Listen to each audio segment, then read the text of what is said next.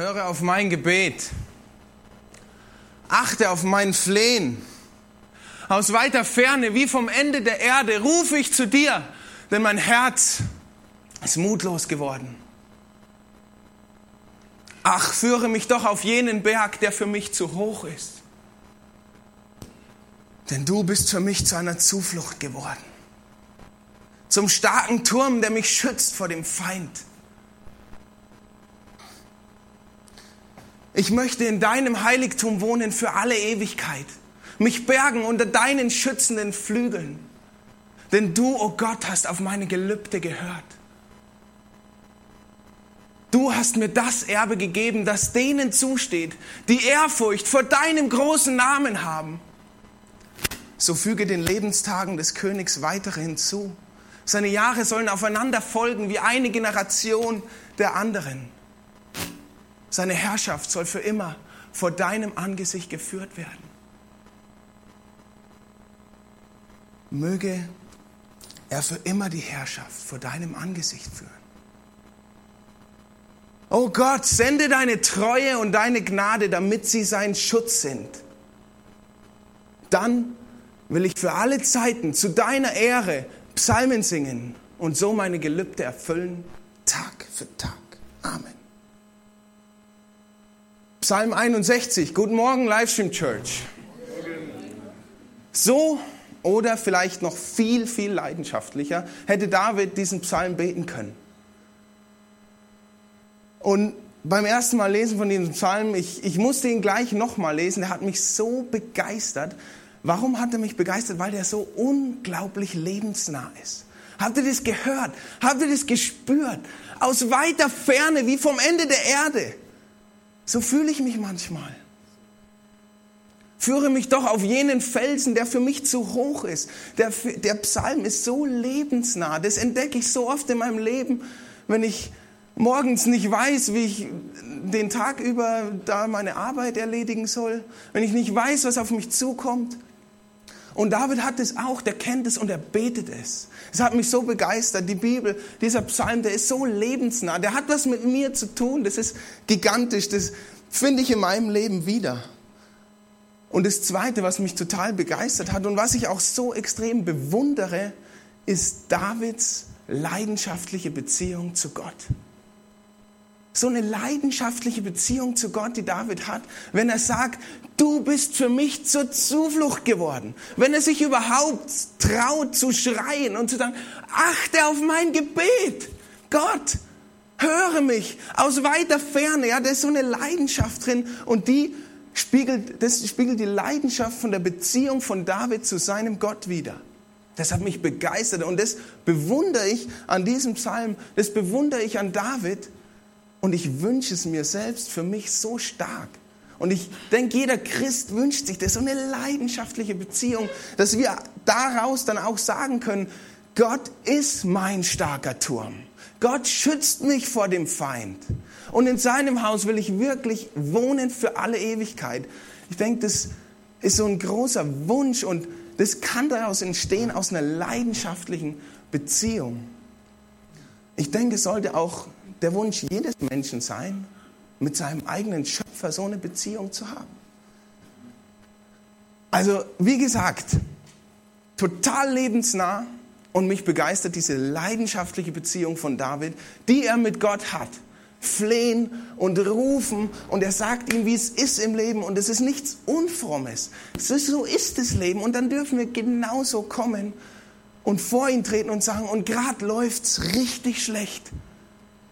Und deswegen flehe ich zu dir, dass du mein Schutz bist. Das dürfen wir tun, ja, das sollen wir tun. Also diese leidenschaftliche Beziehung. Und dann geht der Psalm weiter und dann kommt dieser Vers, wo es heißt, denn du, o oh Gott, hast auf meine Gelübde gehört. Moment mal, Gelübde? Ja, was jetzt? Ist es jetzt leidenschaftlich? Oder habe ich gerade ein Gelübde, also irgendein Versprechen abgegeben? Passt das zusammen? Wie kann meine leidenschaftliche Beziehung auf einem Gelübde basieren? Hä? Verstehe ich nicht. Da bin ich drüber gestolpert Und ich möchte mit euch heute Morgen da ein bisschen nachgraben, was hat es mit diesem komischen Gelübde auf sich. Gelübde, da habe ich, wenn ich das lese, normalerweise eher was Negatives so im Kopf. In der Bibel gibt es auch viele Geschichten über Gelübde, die dann richtig schlecht ausgehen, sogar sehr grausam. Wo ich mir denke, Gelübde sollte man nie ablegen, das ist höchst gefährlich, weil wenn man es dann nicht schafft einzuhalten, dann gibt es eine richtig große äh, Ohrfeige oder wie auch immer. Hängt ganz von unserem Gottesbild ab, was es dann gibt. Und wie passt das zusammen? Was ist so ein Gelübde? Und hier wird Gelübde aber ja irgendwie schon in einem positiven Zusammenhang benutzt. Ne? Du hast auf mein Gelübde gehört, sagt David. Und dann habe ich geguckt, wo kommt noch ein Gelübde vor, das im positiven Zusammenhang ist. Und es habe schon mal gesagt, der beste Kommentar zur Bibel ist die Bibel selbst. Wenn ihr was wissen wollt, dann forscht da drin nach. Und ich habe das Gelübde Jakobs gefunden. Total interessant. Jakob, der seinem Bruder Esau ja das erstgeborenen Recht so mit so einem spannenden Trick abgeluchst hat, ist dann auf der Flucht, weil Esau ziemlich sauer ist auf ihn. Und dann kommt er an einen Ort, wo er übernachten will, äh, nimmt sich so einen Stein, legt seinen Kopf drauf. Ja, habe ich jetzt auch noch nie gemacht, so einen Kopf, Stein als Kopfkissen. Aber anscheinend träumt man darauf ganz gut, denn Jakob hat was geträumt.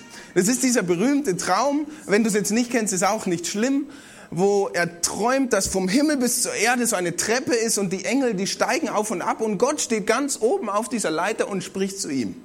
Das hat er geträumt und dann wacht er auf und denkt sich, jetzt muss ich Gott ein Gelübde geben. Und dieses Gelübde, das kommt jetzt. Hör gut zu, wir machen ein bisschen Textarbeit. Ne? Ja. Und Jakob legte ein Gelübde ab und sprach, wenn Gott mit mir sein wird und mich behüten wird auf dem Weg, den ich gehe, und mir Brot zu essen geben wird und Kleider zu anziehen und mich wieder in Frieden heim zu meinem Vater bringt, so soll der Herr mein Gott sein. Ihr habt es schneller verstanden als ich. Ich musste es zweimal lesen, was Jakob da überhaupt sagt. Er sagt ja fünf Bedingungen an Gott. Vielleicht sollte man das anders überschreiben, nicht und Jakob sprach ein Gelübde, sondern Jakob schickte seinen Wunschzettel an Gott. Doppelpunkt. Wenn du mich immer behütest, wenn du mit mir bist, wenn du mir zu essen gibst, wenn du mir Kleider gibst und mich wieder in Frieden zurück zu meinem Vater bringen wirst, dann sollst du mein Gott sein. Und ich will es euch nicht unterschlagen, es geht noch ein bisschen weiter. Dann sagt er, den Stein, auf dem ich gerade geschlafen habe, den stelle ich hier auf als Gedenkstein, daraus soll dein Haus gebaut werden. Das ist jetzt auch kein kleiner Anspruch. Und dann kommt noch so ein kleiner Teil, den wir vielleicht als Gelübde oder Versprechen verstehen könnten. Dann sagt, dann sagt er, ja, und von all dem, was du mir gibst, will ich dir meinen Zehnten geben. Also ein bisschen geben, im Gegensatz zu fünf dicken Bedingungen. Fünf Bedingungen, die Jakob hier an Gott stellt und das nennt er Gelübde. Und ihr könnt euch vorstellen, das ist nicht das, wo wir stehen bleiben. Wie kommt Jakob dazu, so etwas zu sagen? Also mich hat es extrem gewundert, so sehr, dass ich mir dann gedacht habe, gut, da muss ich nochmal davor lesen. Was spricht denn Gott überhaupt zu Jakob? Was ist in diesem Traum überhaupt passiert, neben dieser Leiter und den vielen Engeln? Was hat Gott gesagt? Wieder Textarbeit. Ja? Aber ihr seid echt gut drin. Hab's. So. Und siehe, der Herr stand über ihr, also über der Leiter, und sprach, ich bin der Herr, der Gott deines Vaters Abrahams und der Gott Isaaks. Das Land, auf dem du liegst, will ich dir und deinem Samen geben. Und dein Same soll werden wie Staub der Erde. Und nach Westen, Osten, Norden und Süden sollst du dich ausbreiten und in dir und in deinem Samen sollen gesegnet werden alle Geschlechter der Erde. Und siehe, ich bin mit dir und ich will dich behüten überall, wo du hinziehst und ich will dich wieder in dieses Land bringen. Denn ich will dich nicht verlassen, bis ich vollbracht habe, was ich dir zugesagt habe. Ah. Ist es nicht gigantisch? Gott, der große Gott, der sich hier vorstellt, der sagt nicht, wenn du das machst und wenn du das machst und wenn du das machst, dann darfst du mein Kind sein. Gott sagt, ich gebe dir das, ich gebe dir das und ich will dir das geben und ich sieben, sieben Zusagen. Sieben mit einer Hand zu zeigen ist schwer, ja. Sieben Zusagen macht Gott dem Jakob. Das Ganze ist nachzulesen im 1. Mose 28, äh, ja, das ganze Kapitel 28, da ist dieser Traum. Lest es zu Hause nach. Sieben Zusagen macht Gott da, äh, Jakob. Und die Zusagen, die sind nicht weniger als genau das, was Jakob wiederholt in seinen Bedingungen.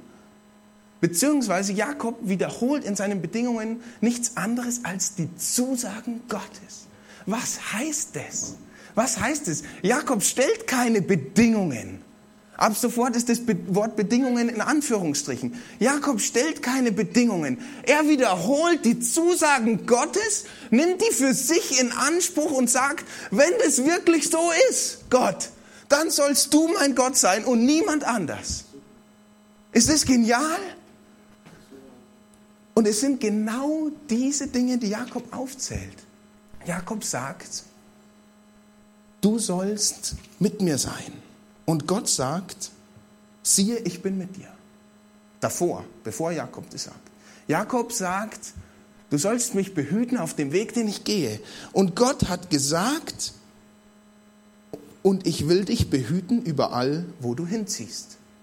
Jakob sagt, wenn du mir Essen gibst und wenn du mir Kleider gibst und Gott sagt, das Land, auf dem du stehst, auf dem du gelegen bist vorhin, das will ich dir geben und du sollst Kinder haben, Nachkommen, du kannst die nicht zählen. Und damals waren Nachkommen und Land eigentlich die Rentenversicherung schlechthin. Also er hatte genug Essen, er hatte genug zu anziehen, weil er dieses Land und viele Kinder hatte. Gott gibt ihm noch viel mehr als nur anziehen und zu essen. Und dann sagt er, die fünfte Bedingung Jakobs war ja, dass er in Frieden wieder in dieses Land zu seinem Vater zurückkehren kann. Und Gott sagt, und ich will dich wieder in dieses Land bringen. Und noch zwei zusätzliche Zusagen macht Gott. Ich will dich nicht verlassen, bis ich alles erfüllt habe, was ich dir gerade versprochen habe. Und er macht noch eine Zusage, nämlich das ist dieses, diese große Verheißung, also dieses große Versprechen Gottes im Alten Testament, das sich bis auf uns hinzieht, nämlich dass er sagt, in deinem Samen sollen gesegnet werden alle Geschlechter auf dieser Erde, also auch wir. Und das ist geschehen in Jesus Christus. Und es ist so gigantisch. Jakob der, der wiederholt einfach das, was Gott sagt. Der sagt, Gott, wenn du so groß bist, wenn du mir das versprichst, wirklich, wie habe ich das verdient? Wenn du das mir wirklich gibst, dann sollst du mein Gott sein, niemand, niemand anders. Keiner kann mir das geben. Noch keiner hat mir das versprochen, obwohl ich gerade hier ein bisschen im grauen Bereich mich bewegt habe mit meinem Bruder und diesem Erst Erstgeborenenrecht. Das ist gigantisch. Also mich hat es so gepackt, so fasziniert, dass er einfach ernst nimmt, was Gott sagt. Und sagt, wenn du das sagst, wenn das mein Zuspruch ist, dann will ich das für mich in Anspruch nehmen und ich antworte dir auf diese Zusagen mit meinem Leben. Ich will dir dafür mein Leben geben, weil das beinhaltet der Satz, du sollst mein Gott sein. Und dieser Zehnte, den er da noch gibt, das ist völlig irrelevant im Vergleich dessen, dass er sagt, mein Leben soll dir gehören. Und dann kann er ohne Probleme auch sein Zehnten oder 20 oder 50 Prozent, was er von Gott geschenkt hat, auch noch Gott zurückgeben. Das tut ihm nicht weh, denn er weiß, denn er weiß, mein Leben gehört Gott, Gott ist mein Gott. Alles, was ich habe, bekomme ich von Gott. Genial, weil es Gott ihm vorher gesagt hat. Und ich ermutige uns, die Bibel zu lesen mit diesen Augen. Was sagt Gott zu mir? Was hat er mit mir vor? Was will er mir geben? Und was soll ich damit tun, damit, damit ich mich ihm zur Verfügung stelle? Und ihr werdet genau auf diesen Punkt kommen, dass wir sagen, wenn du wirklich so bist, Gott, dann sollst du mein Gott sein. Das ist die einzig fast schon vernünftige Antwort, die man daraus schließen kann.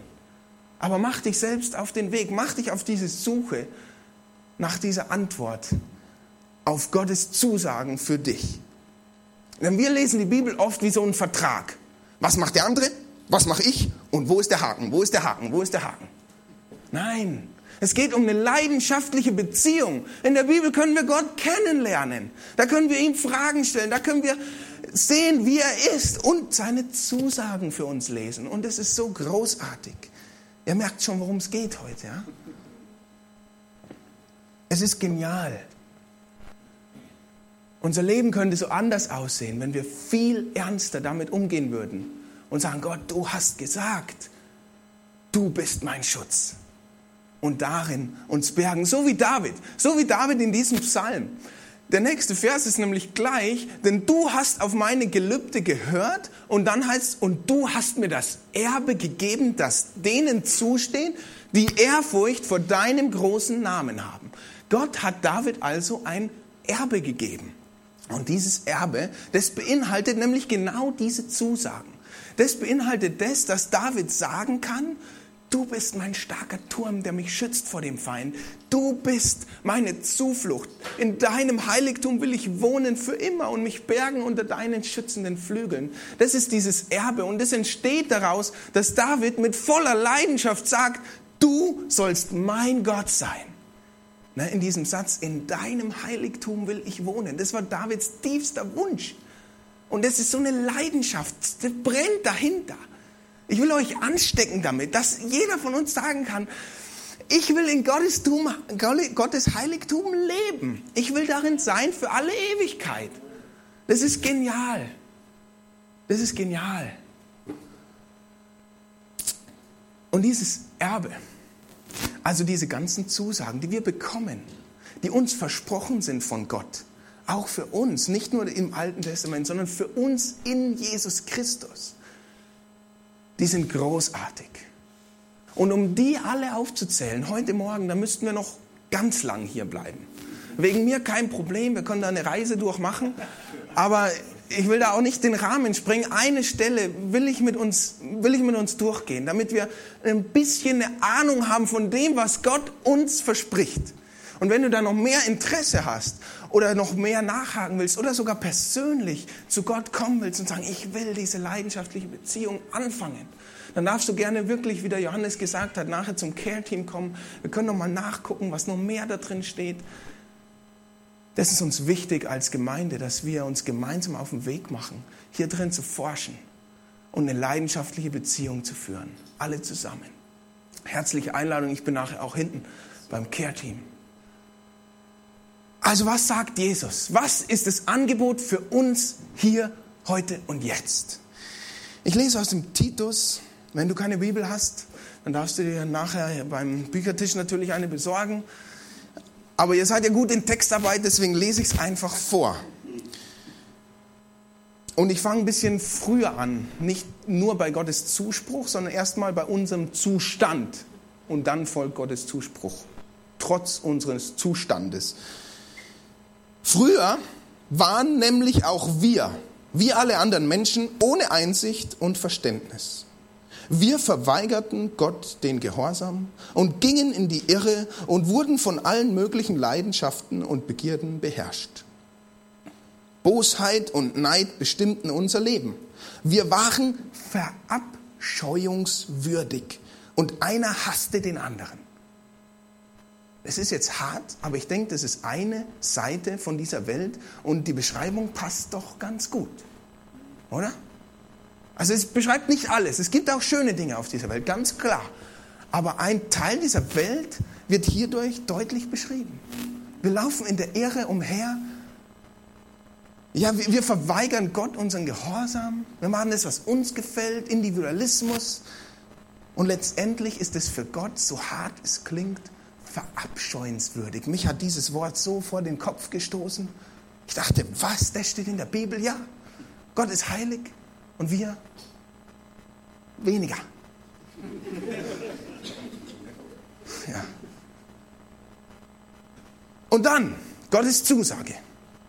doch steht hier. Oder trotzdem, trotz verabscheuungswürdig, trotz diesem Schlechten, was es auf der Welt gibt. Trotzdem, doch dann ist die Güte Gottes unseres Retters und seine Liebe zu uns Menschen sichtbar geworden. Also trotz allem Hässlichen, trotz meiner Schuld, ist Gottes Liebe sichtbar geworden. Und er hat uns gerettet, nicht etwa, weil wir so gehandelt hätten, wie es, wie es vor ihm recht ist, sondern einzig und allein, weil er Erbarmen mit uns hatte. Noch ein Angebot Gottes. Wir sind errettet worden, nicht weil wir so toll sind und Dinge tun, wo Gott sagt, ja gut, jetzt muss ich ihn erretten, hat er sich verdient. Nein, nein, nein, weil sein Erbarmen so groß ist. Durch das Bad der Wiedergeburt hat er den Schmutz der Sünde von uns abgewaschen und hat uns zu einem neuen Menschen gemacht. Noch ein Angebot Gottes. Wir sind schmutzig von unseren Sünden, was uns trennt von Gott. Und er hat es abgewaschen. Er hat es abgewaschen durch sein Sohn Jesus Christus. Und macht uns zu neuen Menschen. Gottes Angebot an dich heute Morgen. Ein neuer Mensch. Das ist durch die erneuernde Kraft des Heiligen Geistes geschehen, den Gott durch Jesus Christus, unseren Retter, in reichem Maße über uns ausgegossen hat. Du kriegst nicht nur ein neues Leben, du kriegst eine erneuernde Kraft in dein Leben, den Heiligen Geist, Gottes Angebot an dich.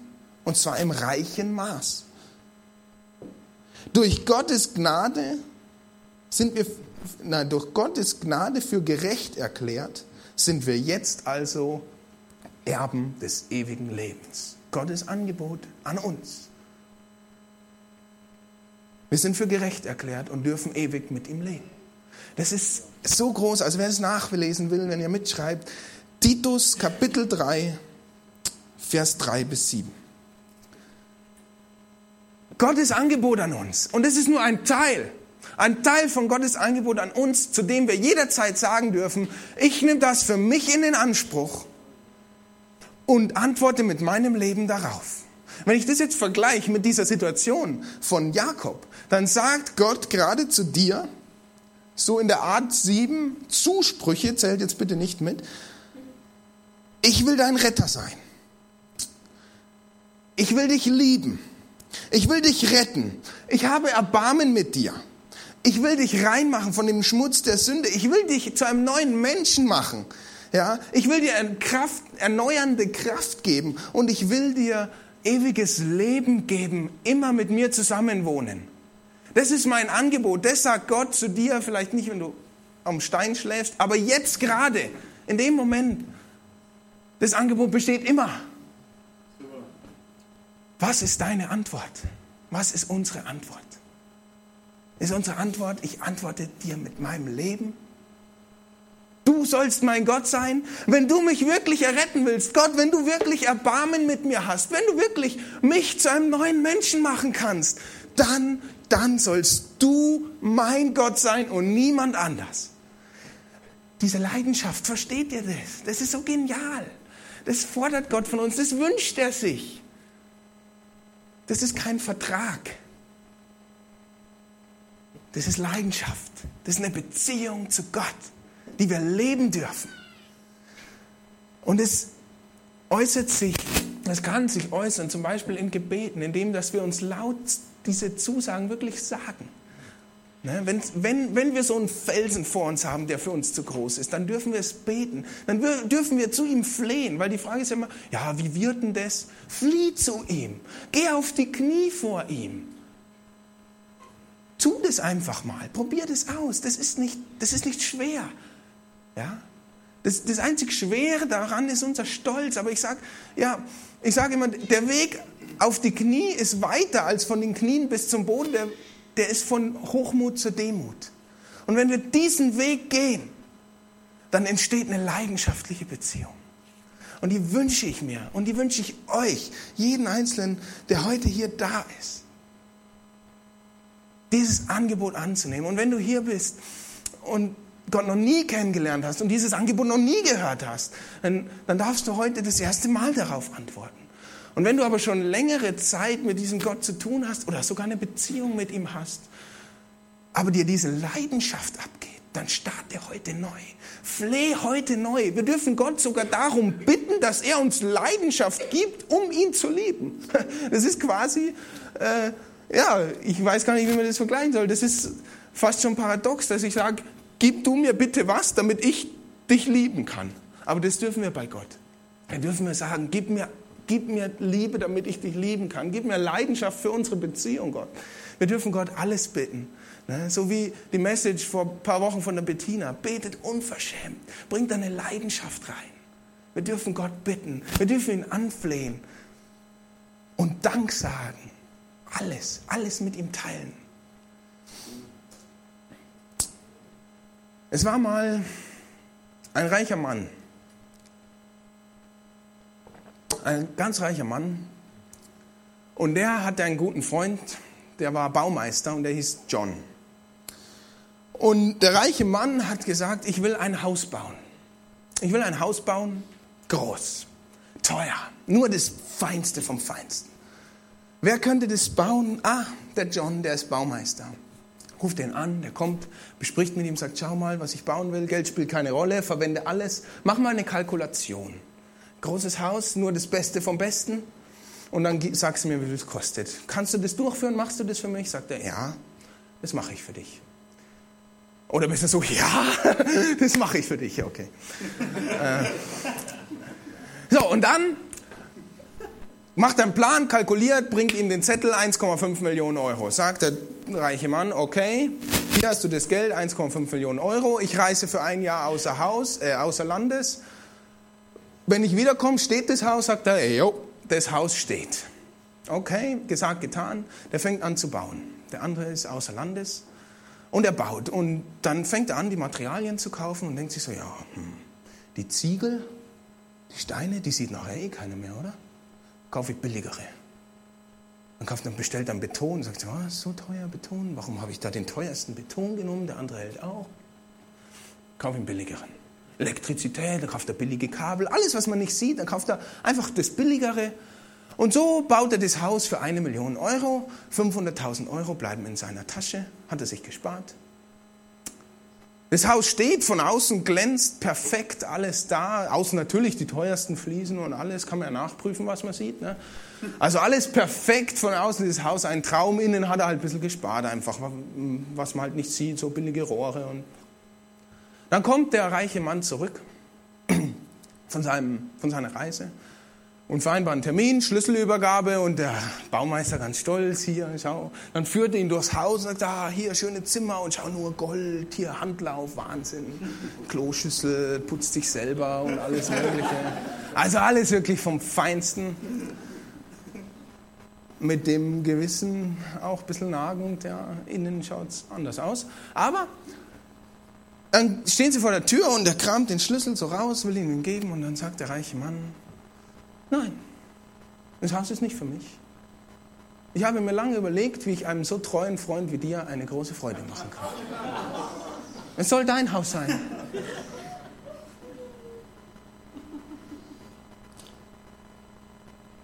Gott gibt uns alles. Alle Zusagen. Gott hat uns alles geschenkt für unser Leben. Was wir gebrauchen davon, ist unsere Sache. Ob wir unser Haus, unser Leben mit den billigen Dingen füllen und nur außen glänzen oder alles verwenden, was Gott uns gibt. Denn es ist doch sowieso für uns. Letztendlich zu seiner Ehre, natürlich. Aber es ist unser Leben. Wir leben darin. Warum nicht die Zusagen Gottes nehmen? Warum was Billiges reinfüllen in unser Leben? Gott will uns so viel schenken. Gott will uns so viel schenken, solche Zusagen. Wir haben's, ich wiederhole das nochmal und dann möchte ich ein Gebet beten, wo du persönlich dich entscheiden kannst, Zusagen Gottes für dich in Anspruch zu nehmen und ihm nachzufolgen, mit deinem Leben zu antworten. Wie gesagt, das Gebet, das ist vielleicht der erste Schritt. Wie dein Leben dann aussieht, das ist entscheidend. lechzen wir nach dieser Leidenschaft in dieser Beziehung zu Gott. Es muss nicht alles rosig sein, aber flehen wir Gott an. Das wünscht sich Gott von ganzem Herzen. Und er sagt, doch dann ist die Güte Gottes, unseres Retters, und seine Liebe zu uns Menschen sichtbar geworden. Er hat uns gerettet. Nicht etwa, weil wir so gehandelt haben, wie es vor ihm recht ist, sondern einzig und allein, weil er Erbarmen mit uns hatte. Er hat uns zu einem neuen Menschen gemacht durch die erneuernde Kraft des Heiligen Geistes. Er hat uns für gerecht erklärt und wir haben eine Hoffnung auf ewiges Leben. Das ist deine Einladung heute Morgen. Die steht immer. Wie ist deine Antwort?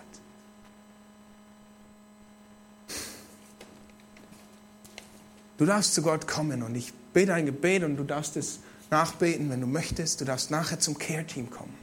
Wenn du was am Herzen hast, was dich vielleicht hindert von dieser Leidenschaft. Du darfst zum Care-Team kommen, wenn du einen Neustart möchtest.